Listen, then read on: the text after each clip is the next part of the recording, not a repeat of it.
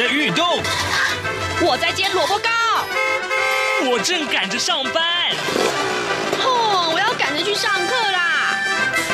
这个时候，我们都在听夏志平制作主持的《早安台湾》。早安台湾带给你最热门的时事访谈，最感动的人物专访，最直接的民意表达。对，让我们一起收听《早安台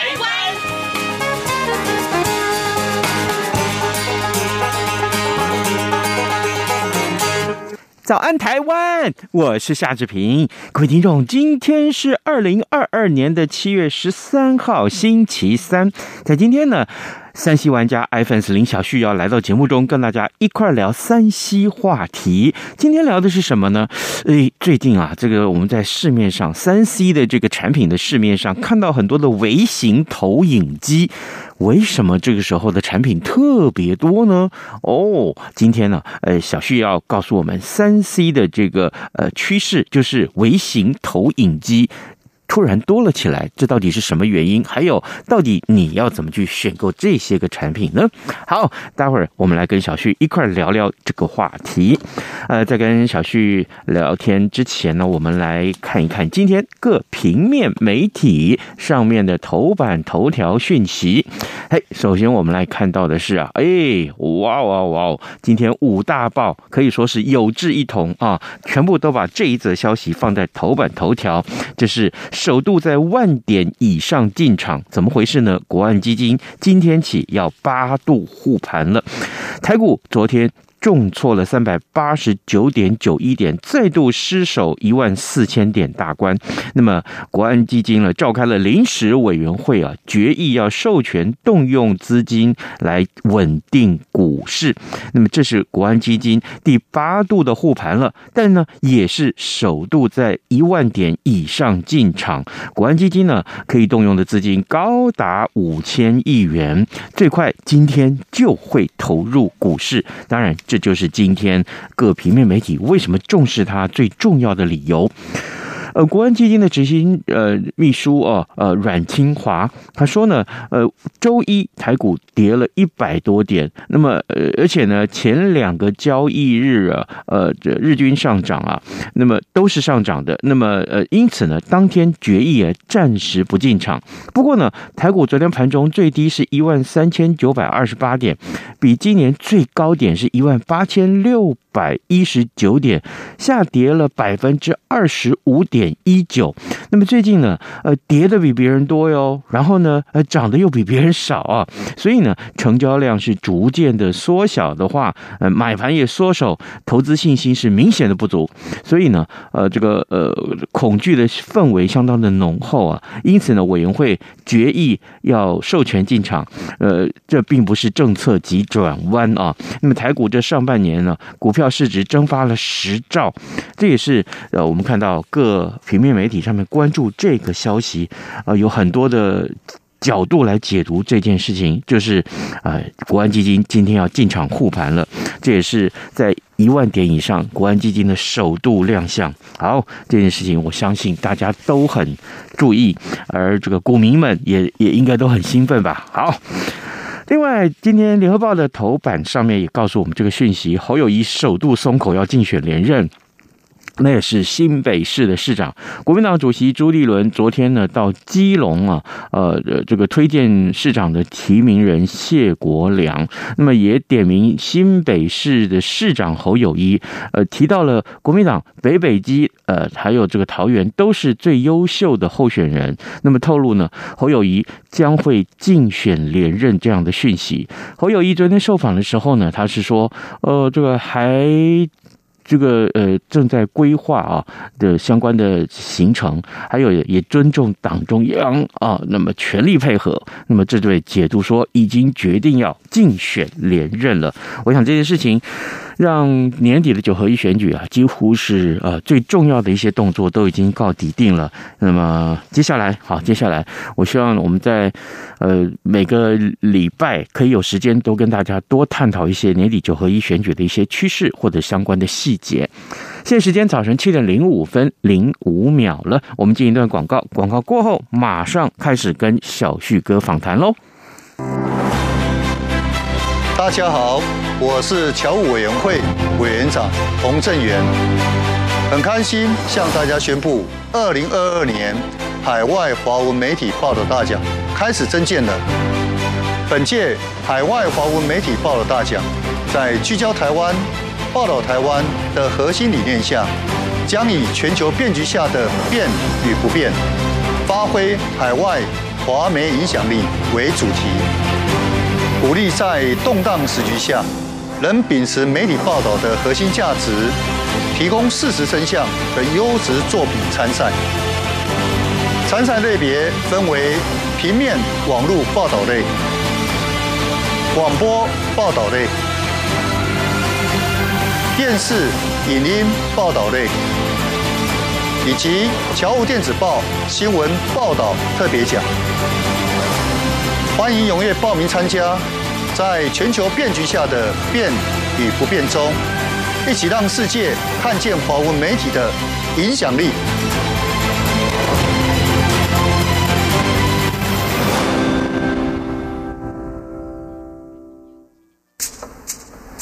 早安，台湾，你正吃着什么样的早餐？吐司加火腿蛋，咬一口，然后收听中央广播电台。早安现场。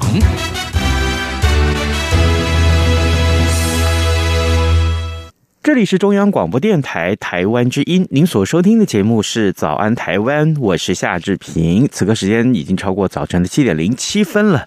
来，我们今天要跟三 C 玩家 iPhone 四零小旭小旭哥一块来聊一聊这个三 C 话题，就是，哎。最近突然之间有好多的微型投影机，到底什么是微型投影机？那是不是对很多家庭来讲这时候是必备的呢？嗯，啊，好，这个话题很有意思哦，我正好打算想看一看呢。来，呃，我们欢迎小旭哥，小旭早安。哎，志平哥早，听众朋友大家早，谢谢谢谢。上个月感谢你救急，嗯啊，为什么？应援，还好，这是每个月来一次嘛。哎，没有，上个月正好小旭哥该来上早安台湾节目的时候，正好我确诊在家，嗯、哎，所以就我们用电话连线。哎呀，我又把电话特别消毒了一番。娘，我的病毒那么强。好，来，我们今天看一看这个微型投影机。嗯、哇，哎，简称叫。微投，对，现在就很多人把它称为微投。嗯，跑流你知道吗？啊，跑流你知道吗？跑流是什么？跑流程啊。哦，就一定要简称，台湾人很爱简称。场刊你知道吗？场刊我知道。对，场地勘察。嗯，对，很奇怪哈。就台湾人真的很很爱简称的，就就好像台湾人都会讲 IG，可是国外的人都听不懂 IG 是什么。就 Instagram。对啊，人家都讲全称，我们就一定要简称一下。那什么叫 TW？TW，嗯，这还有人不知道了吗？好，没有，这不是重点，重点是重点是微投啊。对，什什么是微投啊？跟传统的投影机有什么不一样？我们常在那个、嗯、那个办公室里面看到，哦，那个在看在天花板、嵌在天花板上面的那种挂在上面那一个，对对对。地震的时候，他抬头看他有没有在晃，嗯，好，真的有地震呢。那唯一的功用，对，我也没有，没有。通常我们传统投影机，大概我们所知道的就是会议室在用嘛，嗯，一般公司行号都通常都会有。那有些公司可能就是一台，然后大家是轮着，然后还要登记啊、借用啊。嗯。可是大家的印象都是很大一台。嗯。对，所以呢，以往传统这样的投影机，大部分都用在我所有会议室啊、简报啦，或者是做一些 demo 使用。因为有些店家会把它挂在营业场所里面去播放一些影片做宣传。嗯。那这种通常都会应用在商务的场所。嗯。可是为什么最近大家会发现说，这一两年来哦？微投几乎在各个不同的管道里面都会看到，嗯尤其如果有露营的朋友一定会注意到，哎，好像怎么隔壁帐也有，这对面那个帐也有，怎么大家都有投影机？哈？为什么投影机会带到露营的现场？反而是在这个场域里面，越来越多露营的露友发现，嗯，投影机几乎在他们的营区里面，或者是附近的前后左右，大家都有哎，怎么回事？原来最主要就是围投这个产品越来越便宜，因为以往我们在讲说公司行号使用的投影机。如果一般来讲，商务要入手的话，嗯，一台四万五万应该都跑不掉，那么贵？对，在商务上的这些投影机来说的话，大概的话四五万块几乎都跑不掉。嗯，即便有降价，可能会让一般家庭能够接受的，大概也就是落在。它已经价格降到大概两万多块左右，就有很多的家庭的使用者会开始觉得说，哎、欸，好像家里也可以买一台啊，我们可以来追剧啊，嗯嗯嗯，电灯关起来之后，享受那个大画面，好像电影院的感觉。嗯，在家里面，许多的家庭剧院也开始使用投影机。这个阶段大概是落在所谓的大概落到两万块左右的时候，但是那个跟商务场合所使用的投影机，动辄四五万块，基本上还是有它等级上的。差距，嗯，可是不变的一个共同点就是都很大台，嗯，但一般我们讲说，呃，一个一个桌上型，大概就跟一台十四寸、十五寸的荧幕，嗯，大概一半左右这样的大小，但是。大家还是觉得它体积非常的大，那即便降价到两万多块，它的体积基本上你还是要装在一个手提包里面带着走。是，所以在当时那样的时空环境，大部分人可能会买，也是因为放在家里面，可能也是像公司行号一样挂在天花板啊，或是想追剧的时候就把它拿出来摆在桌上，然后电灯关掉进行投影，来享受家庭剧院的感觉。可是为什么到露营场合，我们在想说，露营的场合基本上，嗯。场地是够大，没错啦。是，可是我去露营的时候要带一堆东西，我还要带一卡投影机，对，这不是很麻烦的一件事情吗？而且你在哪里放？你要带那么大荧幕吗？对，所以这个基本上就会对很多使用者来说。在以往我们在露营的场所比较少看到投影机，可是我们回到一开始所提到的，怎么最近突然变多了？是这一两年来，如果有在露营的朋友，一定会发现你身边真的很多很多帐篷、很多场合里面，通通都看到投影机的存在。但大部分呐，大部分可能真的不是拿来所谓的看影片或怎么样，而是要让一票小朋友在旁边不要吵。啊！你可以播什么卡通影片给他看呢？你可以放动画影片给他们，他们就很专注的在那边，就不会吵。所以很来来幼幼台开脱了。对，所以很很多这样子的用途来讲，就会让很多去露营的爸爸妈妈觉得说，我带这样的设备出去，总比好过我一人发给他们一台平板电脑坐在那边，会觉得好像拿着平板电脑、拿着手机是比较伤害眼睛的。那我如果能够用个投影，不管我投在哪里哦。我在网络上也看到很多很有趣的一些案例，例如说投在车子的那个侧侧边，车子的侧边，也就是我们所谓的我们的门的那那边。对对对。那白车白色的车就特别受欢迎，因为我们知道投影布幕大家就需要一个一个白色的一个环境来做投影嘛，所以很多的。露营的人，他们会开着露营车出去的时候，也会用这样的方式来做。但更讲究一点的，就会带着一个能够伸缩的布幕，或者拉上一一块白布，呃，是投影用的哈，不是做其他用途啊。那我们就放在那个场场地里面，就可以享受到大画面。那你外出当然不可能带着电视嘛，嗯，这样的一个需求就很适合大家来做使用。可是。刚才前面提到啊，可是你要两万多块，要带出去又大大大一台，很麻烦。这个时候就催生出我们刚才所说的微投，也就是微型投影机这样的一个市场出来。那这当然最主要的原因就是这几年来 LED 的技术越来越成熟了，热量也越来越低了，那一些投影模组也可以相对做的比较小了，而亮度表现也不错。更重要的是价格降到让一般的家庭。非常有感的，容易入手。嗯、那这样的价格的话，你目前在市场上啦，嗯哼，微型投影机的价格大概从两千多块到两万多块都有。嗯，那它就差异差距在它的所谓的规格、亮度，或者是它的功能等等等。可是你看哦，便宜的有到两千多块就可以入手嘞。哦，所以你如果想说，哦，那我两万多块到两万多块，我取一个中间平衡值好了。嗯。一万多块应该就可以有一个大家能够接受的品质，而且体积大小大家也都可以接受。现在甚至已经可以做到一个巴掌大的大小。换句话说，你外出露营是你直接塞在你的口袋或放在你的背包里面，你就可以带出门了。所以这样的携带对很多露营的朋友来说，体积小，价格也不贵，我一万多块其实就可以入手到等级不错的产品了。简单挂个布幕，或者是我不用挂布幕，我投在汽车旁边的那个白色的车身钣金旁，一样都可以解决掉解决掉很多问题。所以这样对很多父母来说，就是一个很方便的产品。也就因此，最近真的非常多啊。最近一个品牌也几乎都推出投影机机的产品，而他们都号称微投。可是我必须要老实跟大家讲，嗯嗯，所谓的微投，嗯，在大家公认的定义里面，所谓的微投是指在一公斤以下的投影机，他们会统称为叫做微投。那但是呢，现在很多都是把所谓大家能够入手的这些便宜的啊，从几千块到到一点一两万的投影机，嗯，反正只要主攻家用市场，几乎很多厂商他就给他挂上一个围头，他也不管你几公斤的，反正我就给你挂个微投。那好像就有点呃赶着现在的潮流一样。嗯嗯、那对于很多人来说，他也不在意几公斤了，只要我方便携带。嗯、像我刚才说的，也有些放在口袋就可以了。嗯、有些也许就算大一点了，它也比一般我们看到投影机要小了三分之一左右，也是很方便携带啊。嗯，原来如此哇，体积小三分之一，重量、不止。我刚才讲说，有些体积是到比巴掌，跟巴掌巴掌还小。所以你你其实你可以直接塞在牛仔裤后面的那个后口袋，你就可以带出门了。哎，从前我至少我们在办公室，刚刚我所提到办公室里面那种牵在天花板上的那种，那种要你要使用一按个按钮它就降下来那一种，哎，那种多重啊！我那个我曾经上去搬过那个东西。如果以志平的年代，以前应该还有很大的那一种。对对，那个超大的那个。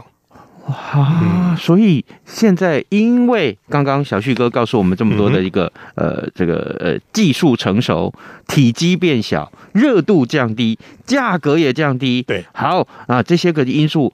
通通出现了，于是乎，于是乎，围头就出现了。嗯，然后围头正在很夯的影响这整个呃三 C 市场，呃，尤其暑假到了，对，很多家庭想要出去露营的时候，嗯、这个时候，如果你的露营车旁边没有一台围头，你会觉得奇怪，怎么其他车都有，我们这部车比隔壁站还弱？嘿，我们气势上就输人了。我跟你讲，很多现在去露营的人，啊、他们比的不是那个去露营的那个感觉，嗯，是要比那个排场，比那个布置，比那个器材，有没有？现在去露营不是很多都是都是为了要，嗯，对，甚至是有些是为了要拍完美照的，对啊，所以现在露营其实有很多是在配备比较的。我曾经跟一个露营专家去露营过，嗯哼，他光是吹视障，嗯，就可以有五十个人。哇哦！对，别墅级的，那真是别墅级。所以，我们跟着他，简直就是，真是，那就什么都不用带啊，荣耀都不得了，就去吃就对了。我连帐篷都是跟他借，一定的。哎，能够住五十个，哇塞！对，然后我只要表演一道炒炒泡面就可以。炒泡面要表演吗？喂，很行，好不好？改天告诉你怎么做。好，各位听众，今天早上我们邀请到三 C 玩家 iPhone 林小旭，小旭哥来到节目中，跟大家分享这个热门的话题。最近。你如果常常去露营，你有没有发现自己的露营的行头当中突然少了一个围头？什么叫围头？不是微小的头，是微小的头。我怀疑你在开车，可是我没有证据。这个微型摄影，这个呃投影机，微型投影机。好，哎、嗯，不对啊，小旭哥，嗯，你说体积变小，对，那功能不会受影响吗？可能很多人会这样觉得啦，就是我们一般在商务上使用的那个投影机这么大一台，然后它投影出来，我们大家一般都用在简报上面来使用。那可能很多人就会觉得说，那我在使用上来讲的话，它的功能会不会比一般我们在商用环境上面所看到这些投影机还弱呢？嗯，会吗？非也，现在时代的改变，然后时代进步了，现在的微投不仅体积变小，大部分。在开机之后，嗯，你会看到的画面不再像以前是请输入讯号源，不会。现在开机之后，它就会直接显示 Android。然后开机之后就是一个 Android 的操作画面，有些甚至是直接用 Google TV 的系统，或者是自己开发的一个系统界面，把它变得非常方便操作。换句话说，现在的维投在开机之后所看到的是已经内建的一个系统在里面，而这个内建 Android 系统就像我们现在所用的智慧型手机一样，你可以下载 App，你可以下载各种影音软体。你可以下载很多的，甚至是音乐软体，你要拿它来来播音乐也可以，播 MV 也可以。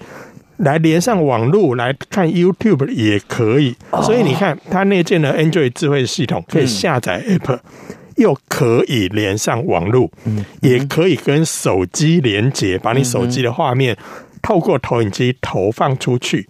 所以你也可以跟别人分享你手机里面的照片或影片，或者是你手机里面的一些安装的串流软体，像最近很流行一些剧嘛，嗯，你可能不用在投影机里面装，你直接透过你的手机无线投放到投影机里面，然后把它投影出来，嗯哼，这。跟以前我们所认知的投影机相比，它功能反而更多诶。你记不记得我们以前的投影机要使用之前，除了要去呃不断的按遥控器对着它把它开机之后，然后我们还要接上电脑，对，然后呢，如果要放声音，再接上喇叭，对。那别的电呃别的电脑要用的时候，我现在再拔起来，然后拿给你，对，换插你的电脑。以前是要这样子，你要播什么？你要放在先放在 USB 里面，嗯、对，插进 USB。叫出那个档案，有时候一叫出来不能 play，哎，对，不支援啊，对。对，所以现在的这样的一个用途，在微投里面，因为它内建的这些智慧系统，所以你其实你甚至可以除了它本来，它可以维持以往投影机有的功能，例如说我我也可以接电脑，没问题，嗯，我也可以把我其他的喇叭接上来，也都没问题。嗯，现在更多的是它直接内建电池在里面，嗯，内建喇叭在里面。可以让你不用插电就带着出去走，这其实对很多使用者来说，我我连插电都不用，因为它有内建电池，所以你看看哦，又内建智慧系统，又内建电池，我可以下载 App，然后也内建喇叭，什么哈不啷当的功能，通通在里面，通通都有了。它甚至规格跟功能都比以前的传统投影机要更丰富，所以这对于很多家用的环境的使用者来说，吸引力真的非常的够啊。你看一万多块来讲，就可以有不错的等级，然后功能也这么完整，你甚至可以把它想象成它就是一台可以投影的手机，或者是平板电脑放在这一台投影机里面，然后我用遥控器来操作它，就就这么简单。所以现在这个产品会越来越受到欢迎，其实真的也是因为。很多的父母他会担心，我要拿一台平板或拿个手机给小朋友，他就在露营的环境这么暗的地方，看着这些平板电脑，他会觉得说，嗯，好像很伤害眼睛，而且会有蓝光的伤害。是，那使用投影机有一个最大的好处是，它是把内容透过这个光线的方式投放出去，不管在布幕里面还是在所谓的白色的这个嗯，我汽车。烤漆钣金上面也好，是它都是属于一种把影像透过投影的方式投出去。他们呃，在学名上俗称那个叫慢反射。嗯，好，那这样的一个反射，对于呃一般的阅读观众来说，我以最简单的举例，嗯，大家一定都到电影院看过电影。是我们到电影院里面去看电影的时候，其实呢，我们电影院里面所有的影像，其实它也是用非常高级的投影机所打到那个布幕上面去的。对啊，对啊，对啊。那这样的一个环境，我们在里面黑漆漆的环境里面观看一部电影，你看现在呃，也许两个小时，甚至有两个半小时的电影，不知道三小时都有。对，所以我们看完这场电影出来之后，你有没有觉得你眼睛会累或会酸？你当然会啊，大部分不会耶。哦，是吗？你可以，你可以想象一下啊、哦，呃，相对来讲，那个那个黑暗的暗黑的环在这么暗的环境里面，你看完一场电影两三个小时之后出来，跟你在一个黑暗的地方看着手机或平板，你不要讲两三个小时，你在这么暗的环境里面看手机或看平板，看个二十分钟，你就觉得眼睛好酸好酸了、啊。是是，那个。呃，我们现在所所说的，不管平板或手机来说，它都有所谓的发光体，因为它会有呃，荧幕面板，面板后面会有 LED 光之类这样的东西，直接对着我们的眼睛照射，所以那算是一个光源对着我们的眼睛，嗯，这样的一个刺激，是。跟我们在电影院里面，或者是现在用投影机这样的一个慢反射来说，它是。光源是打在墙壁上，而是你是看墙壁上的那个光线，嗯，所以你对你眼睛来讲，相对负担会比较小，嗯，所以前一阵子不是很，就是因为疫情的关系，很多的家长，应该说很多的小朋友，嗯，是在家里面上课的，对对对，我也看到很多的父母买类似这样的一个围头，放在家里面，让他的小朋友是对着那个。墙壁上投投，投出来的影像，这样去上课。嗯，因为很多父母会担心说：“哦，我小朋友在家里上课，他它对着那个平板，对着那个笔电，嗯，看久了对他眼睛真的很伤害啊。其实这就是一个很好的解决方案，因为透过这样的一个慢反射，其实对眼睛来讲负担是比较小的。哎，小旭哥，嗯，除了你刚刚所讲的露营用，嗯，居家上课用，嗯，卧房里面可以用吧？你要用当然也可以啊，可以多生几个宝宝呢。我们早安台湾节目不是深夜节目，但是不设限啊不，哦，当然你要有有点情趣。你说两夫妻躺在床上追一部剧，嗯，追的过程中，然后。呃，累了就睡觉嘛，对对对。爱情动作片吗？随你啊，因为基本上在那个场域里面，只 反正你们两个人开心就好了嘛。对，哇，原来。所以现在很多人也会用这样的环境来增加家里面的一些生活情趣啦。那一定。一定卖的很好嘛，所以我才说最近真的如雨后春笋，巴拉巴拉巴拉一直跑出来。我们最后还有一点点时间，嗯，难道它没有缺点吗？我不相信，缺点一定有的啦，嗯、因为任何一个产品绝对没有所谓的完美嘛。就像我们刚才所提到，在一些商用的投影机里面，你说商用投影机，我们大部分在会议室里面用投影机，它就是接接电脑，然后对对对，你也很少会拿它来追剧嘛。了不起，有些办公室可能会利用中午午休的时间，大家聚在一起吃便当，顺便用投影机来看、来追、共同追剧，这情境可能会有，可是比较少。嗯，但而且你要接一堆设备，对。那围头刚刚所讲，它整合那么多功能，它有没有缺点？当然还是难免会有。嗯，最主要的就是因为它体积变小了，是它的我们所谓的呃投影模组相对也就变小了。嗯，那它能够提供的亮度，它会受限于体积，因为毕竟我们要做到一个很好的散热嘛。散热要够稳定，你才能够投影的够久。嗯，所以要在呃热量跟光线之间取得一个平衡。在现在的技术虽然做得不错了，可是它毕竟会有一个取舍。嗯，所以现在微投它的亮度没有办法到像一般商用我们那种的四五万块那种投影机到这么亮。嗯，我以比较简单的举例给大家知道哈，现在的微投你如果要真的有一个比较好的体验的话，嗯，要关电灯。嗯，对对对对，你要把电灯关起来，有点像像电影院那样的一个情境，就是你把电灯关起来，然后透过这样的方式，在黑暗的里面，透过这样来追剧看影片，嗯，那个是还算很清晰的。嗯，但是你如果开灯，你就会发现，哎，这个影像怎么模糊？嗯，白白的，看不清楚。这就是现在微投面临到最大的问题，因为它是它要在亮度跟散热之间取得平衡。嗯哼，它的光的亮度没有办法到这么亮，因为它模组也小嘛，所以。对于很多使用者，他可能会觉得说：“哎，那我开灯就看不到了，好像不是很好用。”那清晰度呢？清晰度也多少会因为这样的关系受到影响嘛。